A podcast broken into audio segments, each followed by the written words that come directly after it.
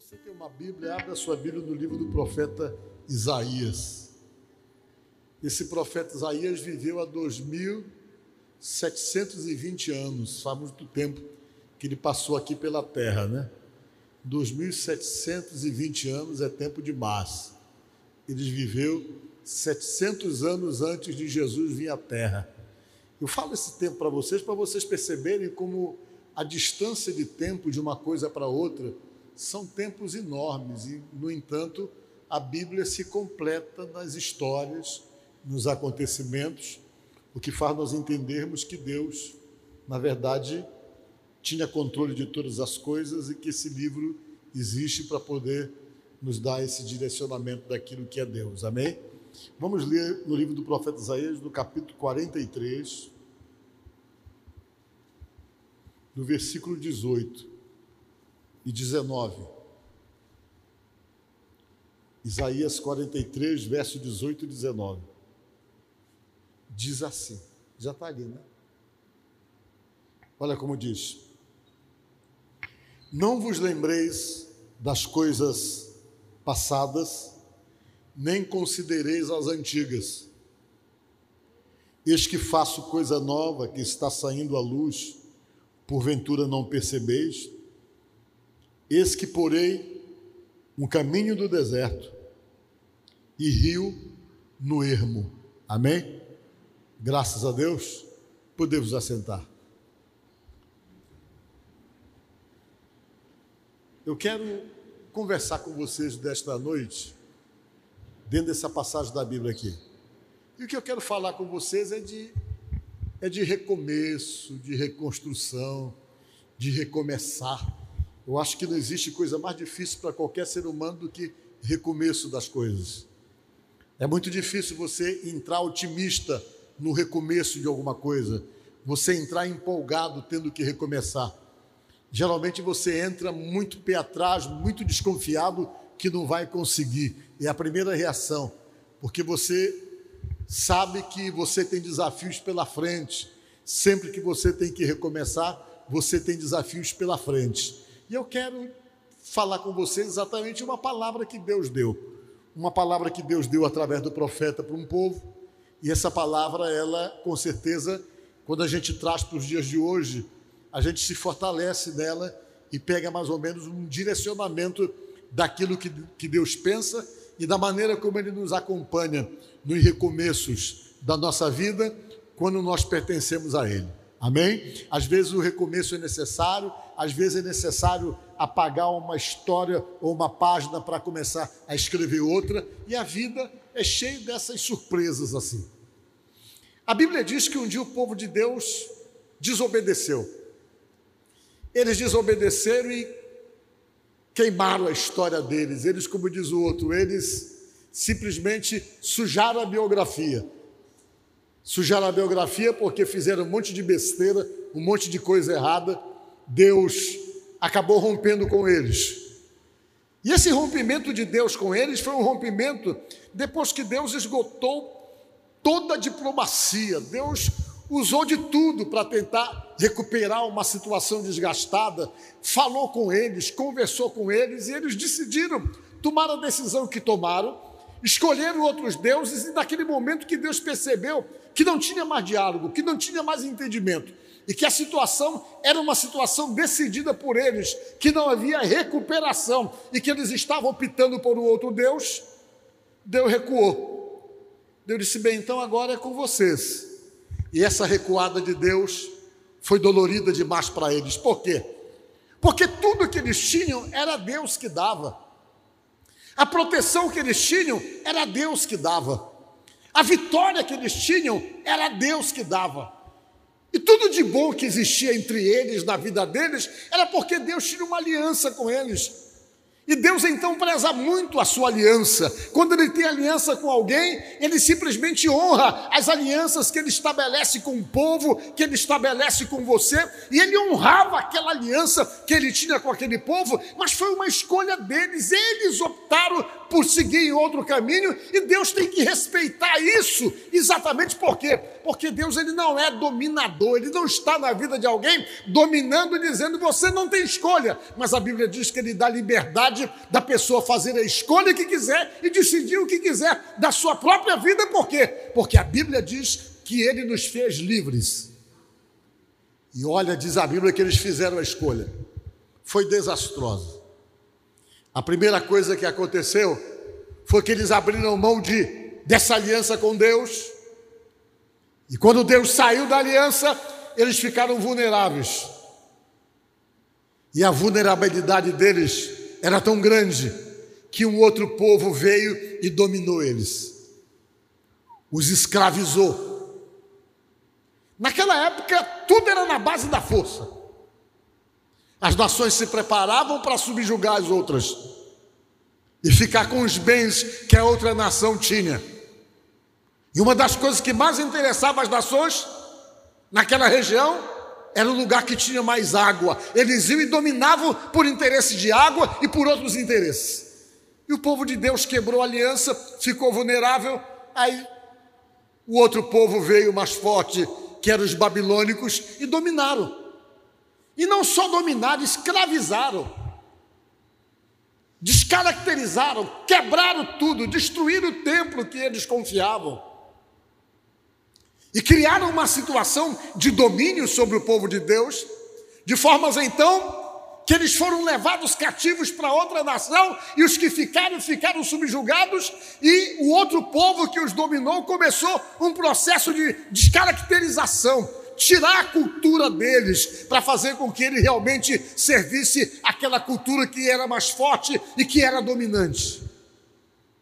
E o povo passou o maior sufoco, gente. A outra nação que dominou já começou a descaracterizá-los, mudando o nome deles, eles tinham os seus nomes mudados, eles eram praticamente proibidos de servir o Deus que eles acreditavam estavam influenciados culturalmente pelo nome, que é uma coisa muito cultural, e até pela comida que comiam, estavam sendo empurrados e influenciados para se envolverem com uma outra cultura e com outro Deus. E começou o sofrimento, o de respeito, a perda da identidade por conta daquela imposição todas. E quando eles começaram a perceber toda essa situação de domínio, eles caíram na real do que estava acontecendo. Haviam perdido o que eles mais prezavam, a liberdade, o direito de serem, então, quem na verdade eram, de terem a sua história, a sua própria cultura, tudo isso eles perderam por imposição do domínio da outra nação que os dominou, que no caso era a Babilônia, que era poderosíssima na época. Aí, quando eles caíram na real, eles começaram a pedir para Deus reverter a situação. Foi aí que a história conta que os judeus passaram a ter o hábito de orar três vezes no dia. Eles oravam nove horas da manhã, oravam meio-dia e oravam às três da tarde. Todos eles passaram a ter essa prática e esse hábito. E eles oravam, abrindo as janelas das suas casas, que davam em direção de Jerusalém, lá no exílio onde eles estavam. E conta então a história que a oração era só uma: nos leva de volta para casa, nos leva de volta para casa. Nós queremos recuperar o que nós perdemos. Nós queremos nos refazer, queremos nos reconstruir, queremos recomeçar. E eles prometiam tudo para Deus, só que Deus foi duro. Deus não atendeu a oração. Eles ficaram pedindo e Deus então esperou aquele momento de exílio para poder quebrá-los, para poder quebrantá-los, para poder tirar aquela casca grossa, aquela arrogância, aquele sentimento de independência. Deus queria mostrar para eles que não adiantava, eles dependiam de Deus, eles não iam conseguir nada se não fosse Deus, que Deus era a razão de todas as vitórias que eles tinham e de tudo aquilo que eles interpretavam e entendiam como bênção. Olha, gente, às vezes é assim que acontece com a gente ainda nos dias de hoje. Nós que somos de Deus, temos que entender isso que quando a gente quebra a aliança, a gente praticamente perde tudo, por quê? Porque nós temos essa dependência. Eu tenho essa consciência e você deve ter que tudo de bom que acontece em sua vida, que as coisas que acabam se construindo da maneira como gera suas expectativas, só é possível por quê? Porque você tem um Deus com quem você tem aliança. Se você tem aliança com Ele, Ele honra as alianças que Ele tem com você. E eles quebraram tudo isso. E eles começaram, queremos recuperar tudo. Deus, eu vou dar um tempo. E eles atrás, queremos, e oravam três vezes no dia, querendo realmente voltar para a terra deles, recuperarem a cultura que estava sendo simplesmente apagada por conta da imposição de um novo povo. E Deus, eu vou esperar. Você sabe quantos anos Deus deu? Cozinhou o galo, como diz o outro, cozinhou mocotó? 70 anos. Deus ficou cozinhando. Ele estava sob controle, mas ele não atendia. Depois de 70 anos, ele começou a pensar em considerar. Afinal, ele avisou logo: ele disse: Olha, vocês estão fazendo essa escolha, mas a minha ausência de vocês e essa quebra da aliança com vocês é de 70 anos, falou Deus. E eles começaram a esperar. Morreu uma geração no exílio, nasceram outros quase que desaculturados pela situação que viviam, e Deus esperando e se aproximava a 70 anos. E ele já pensava assim: ah, acho que essa história é balela, a gente vai continuar vivendo o que nós estamos vivendo. Deus não tem mais pensamento bom com a gente, eles falavam. Deus não tem mais nenhum tipo de projeto com a gente mais. Foi quando Deus falou aquele texto: Eu sei que pensamentos tenho a vosso respeito, são pensamentos bons, falava Deus para vos dar o fim que vocês estão querendo. Mas só que não é hora ainda, vai ter a hora. E eles esperando. Até que chegou o dia em que Deus arranjou um libertador. Deus negociou com um camarada que se chamava Ciro, que era um ele era um conquistador, só que ele não era babilônico, ele era medo, ele era persa.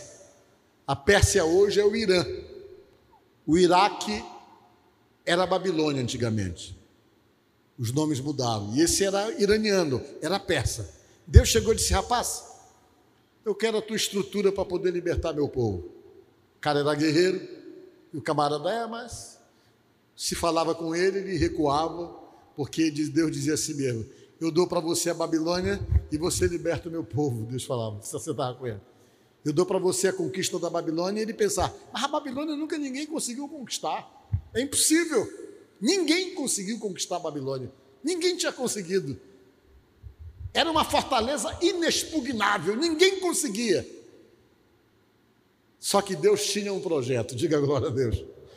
Quando Deus tem um projeto na vida da gente, em qualquer situação, não existe impossibilidade, não existe impossível, porque a Bíblia diz que Ele é Deus Todo-Poderoso, e diz mais a Bíblia que ele sabe ser Deus, ele sabe agir como Deus, ele sabe se comportar como Deus e ele sabe exercer domínio sobre a nossa vida como Deus poderoso que ele é. Então, para ele, a Bíblia diz que o impossível não existe.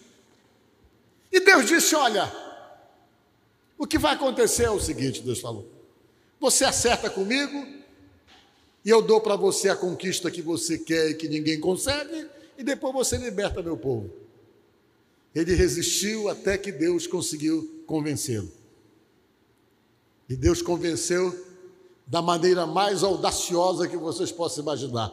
Nos últimos momentos, ele estava assim como que para baixo, o conquistador, porque ele olhava e a visão dele era de guerreiro. E guerreiro conta soldado, guerreiro conta o poder bélico, guerreiro conta exatamente é, a capacidade tecnológica que o sujeito tem para poder dominar o outro. E toda avaliação que ele fazia do exército dele, do poder dele e para o poder da Babilônia, ele dizia assim: não dá.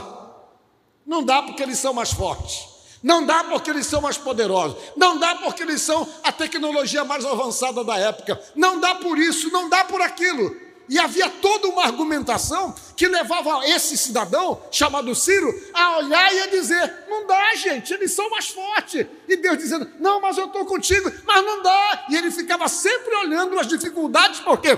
Porque toda a leitura dele, toda a avaliação dele é pelo poder bélico que ele tinha. E quando ele olhava para o poder bélico e para o número de soldados, ele via que ele não era páreo para a Babilônia.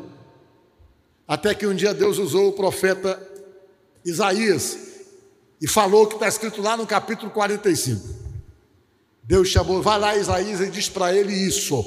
Diz para ele que eu mandei dizer para ele essas palavras.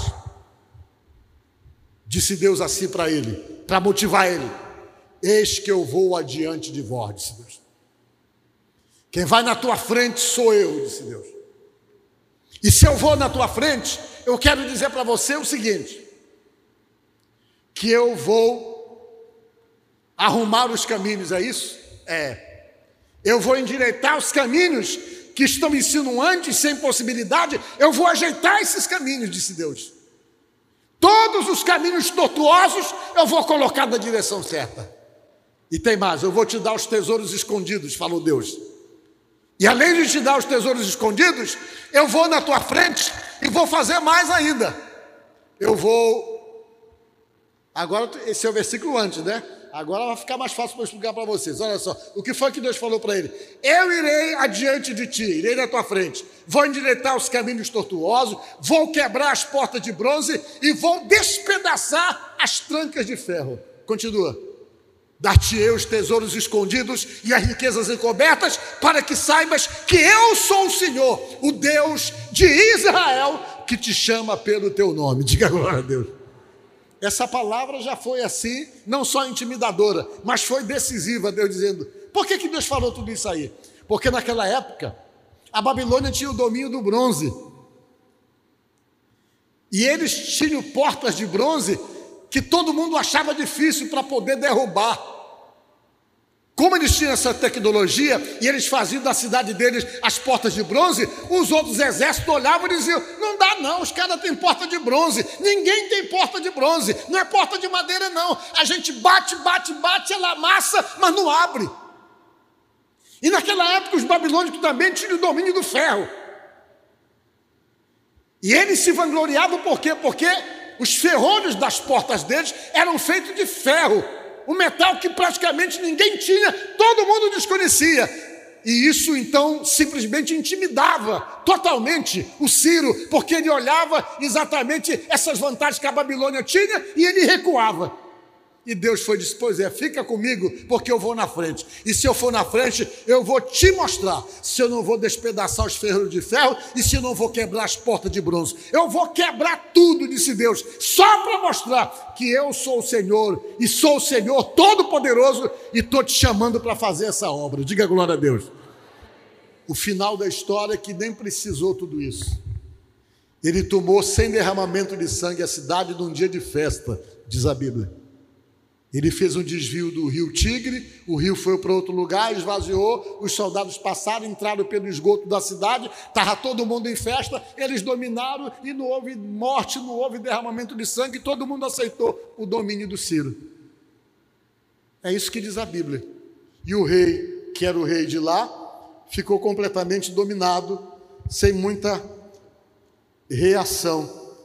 O rei, que era o rei na época de lá, deixa eu ver se eu se eu encontro o nome dele. Era o Belsazar, né? Não teve muita resistência. Mas eu acho que não era o Belsazar, não. Por isso que eu estou procurando aqui. Eu sei que eu tinha anotado aqui, mas eu desanotei. Só pode ser porque eu não estou achando o nome dele aqui. Deixa eu ver aqui. Era Nabonadius. Era o Nabonadius, era. O nome do, do rei do, do, do imperador da época, o rei babilônico, desse domínio era Nabonadius, era o nome dele. Então veja bem o que aconteceu. Aí ele foi dominou. Aí Deus, bem, agora que eu te dei, você vai ter agora que liberar todo mundo para voltar.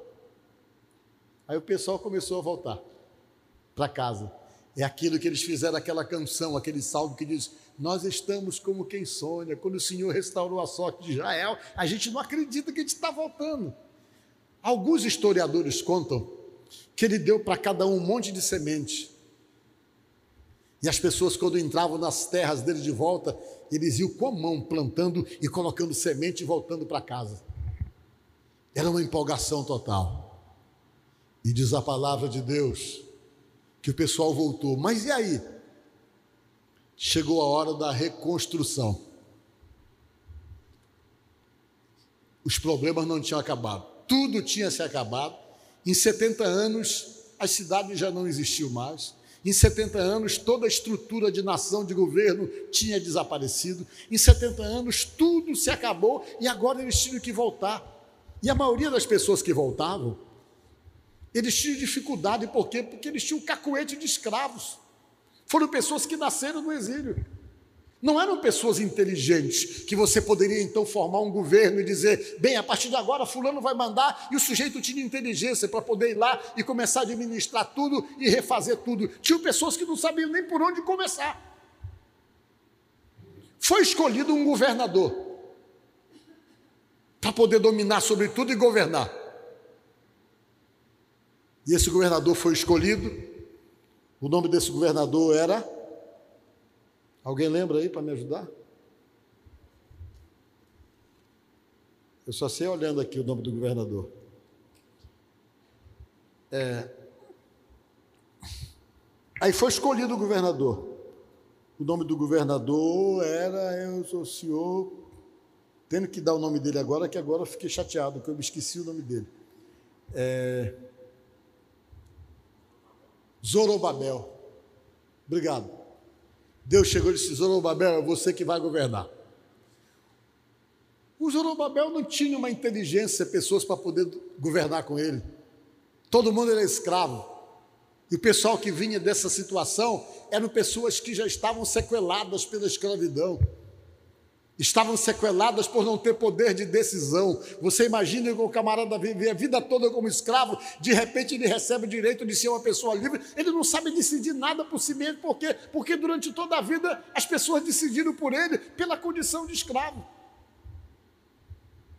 Essa situação de escravidão é uma, uma situação muito séria, muito séria. Porque às vezes nós estamos assim, nessa incapacidade de decisão com respeito às questões da nossa própria vida. Às vezes nós ficamos numa situação tão sem poder de decisão, tão escravos na nossa própria vida, que nós somos incapazes, nós não temos a capacidade nem mesmo de gerenciarmos a nossa vida e as nossas decisões por questões de sequelas, de situações vividas, de sofrimentos passados. Vocês imaginam eles que viveram 70 anos como escravos e agora tinham que decidir por si mesmo alguma coisa que eles não eram acostumados a fazer. Aí vinha aqueles e diziam: Olha, vai dar errado, não vai dar certo, vai dar tudo errado.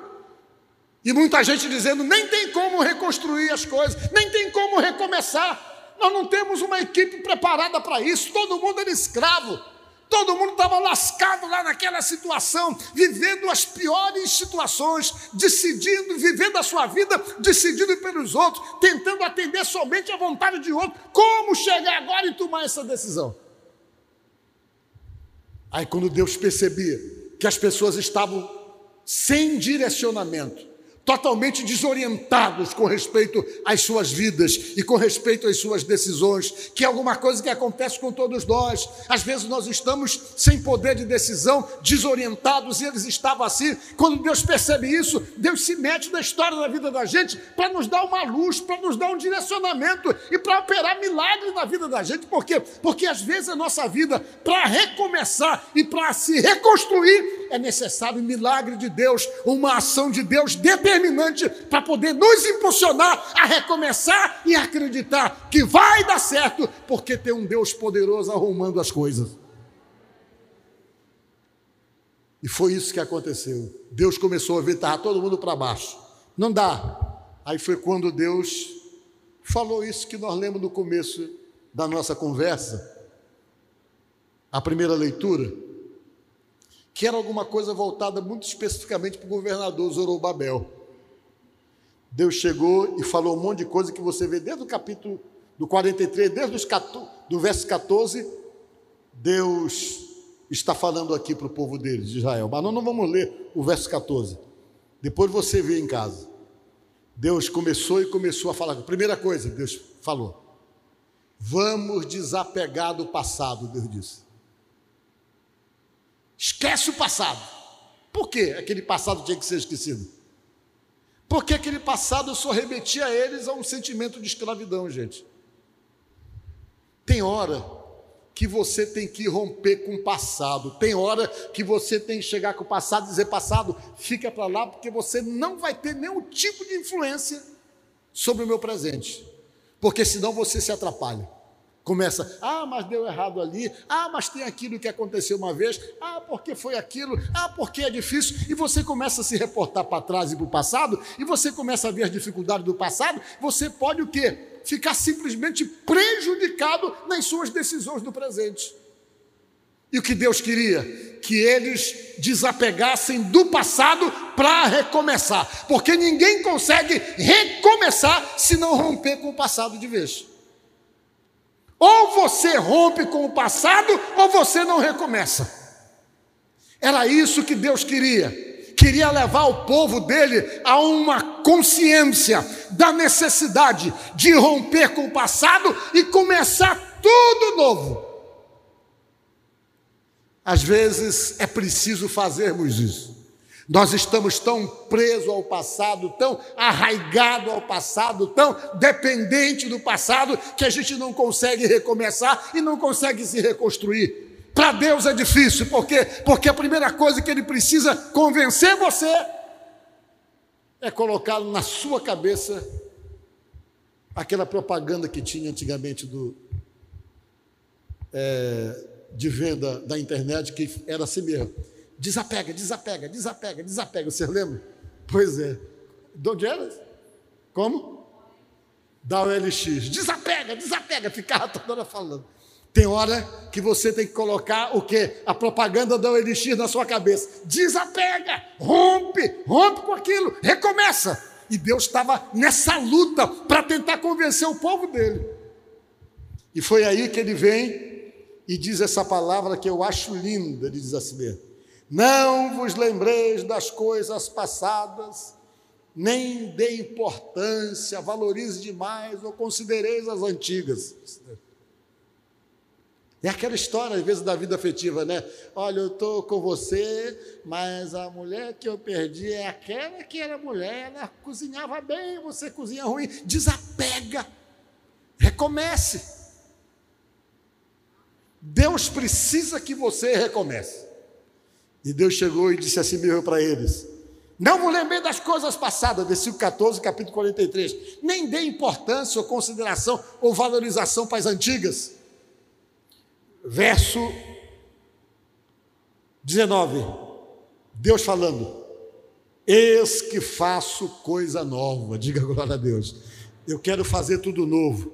Eis que faço coisa nova que está saindo à luz, coisa muito nova que vai sair agora, disse Deus.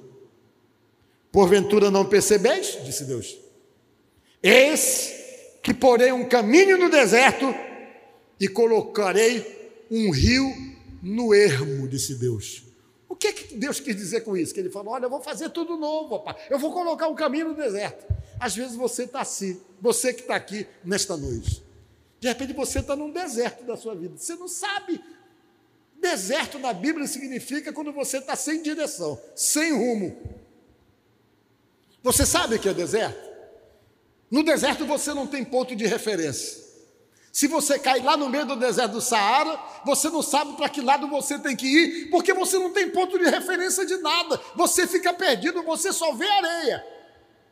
E Deus estava dizendo para o pessoal assim: olha, se vocês estão assim, sem rumo, no meio do deserto, sem saber para onde ir, totalmente desorientados com respeito à decisão do rumo que precisam tomar, se vocês estão comigo e eu estou na causa de vocês, fiquem tranquilos. Por quê? Porque eu vou colocar um caminho no meio do deserto para vocês. Diga glória a Deus. Para vocês não se perderem e irem na direção que vocês têm que ir. E não fiquem com medo, porque eu coloco um caminho no deserto e coloco o rio no lugar que não tem nada, que você se sinta sozinho, você não morre de sede, não, porque eu, Senhor, vou cuidar de tudo e vou colocar lá um rio para poder matar a tua sede. Diga glória a Deus. Olha, essas colocações são colocações figurativas, feitas por Deus. São uma forma figurada de tentar dizer para você o seguinte: você pode estar tá se sentindo perdido, desorientado, sem rumo, sem saber para onde ir. No deserto real da sua vida, Deus está dizendo para você ficar seguro, porque se Ele está contigo, Ele arranja um caminho para você. Amém. Glória a Deus. É exatamente isso. E que Ele cuida de você. E ele foi levantando a moral do pessoal. Eu vou colocar caminho, vocês vão ver. Aí depois ele já extrapolou, chegou e disse: Pois é, quem és tu, ó grande monte? Diante de Zorobabel serás uma campina, Deus falou assim.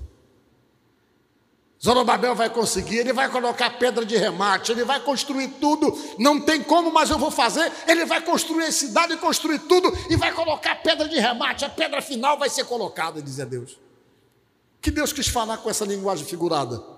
Que és tu, o grande monte, diante de Zorobabel serás uma campina. Sempre que você vê na Bíblia a palavra monte, monte figura dificuldade.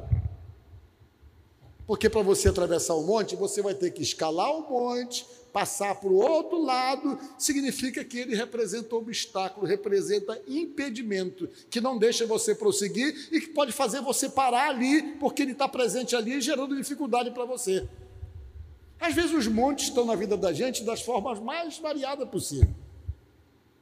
Tudo aquilo que possa representar impedimento, dificuldade para você, pode ser simbolizado por um monte, que era o que Deus queria dizer para ele, para o Zorobabel.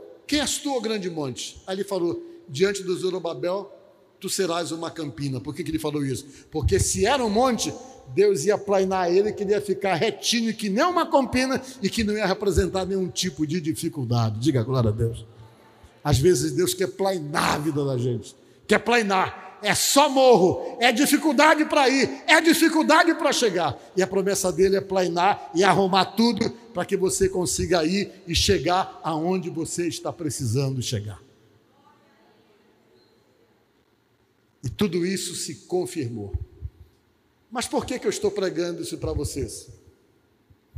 Porque às vezes a vida da gente tem muita similaridade com essas coisas. Muitas. Sempre tem. A nossa vida é formada por desencontros, obstáculos, desafetos, impedimentos, atrapalhos. E todo mundo vive essas realidades. Mas o que faz a diferença de um para outro é exatamente com quem você está para poder enfrentar todas essas adversidades naturais da vida de qualquer pessoa. Com quem você está? Se você está com aliança com Deus, vai ser que nem Zorobabel. O que é montanha, Deus aplana e vira campina. O que é deserto, ele cria um caminho. O que é ermo, ele cria um rio com água. E vai sendo os cuidados dele para dizer para você o seguinte: que recomeçar pode ser difícil, mas recomeçar com Deus sempre é possível. Eu não sei o que a sua vida precisa recomeçar, eu não sei quais são os recomeços das quais dos quais você tem necessidade. Eu não sei o que é que está precisando ser refeito na sua vida. Eu não sei o que é que está precisando ser reconstruído em você. Eu só sei de uma coisa: restaura a aliança com Deus. Porque se você restaurar a aliança com Deus, você vai ter na sua vida esse Deus com essas qualidades de refazer, de recomeçar, de reconstruir, de planear e de colocar caminho no deserto. Então creia assim, porque tudo que está registrado aqui que foi escrito há 2.700 anos, serve para hoje como orientação, como o ponto de vista de Deus, para tentar te levar, para tentar te conduzir e para fazer você chegar aonde você está precisando chegar. Amém? Que Deus abençoe você e ajude você nesta noite no nome de Jesus. Amém. Graças a Deus.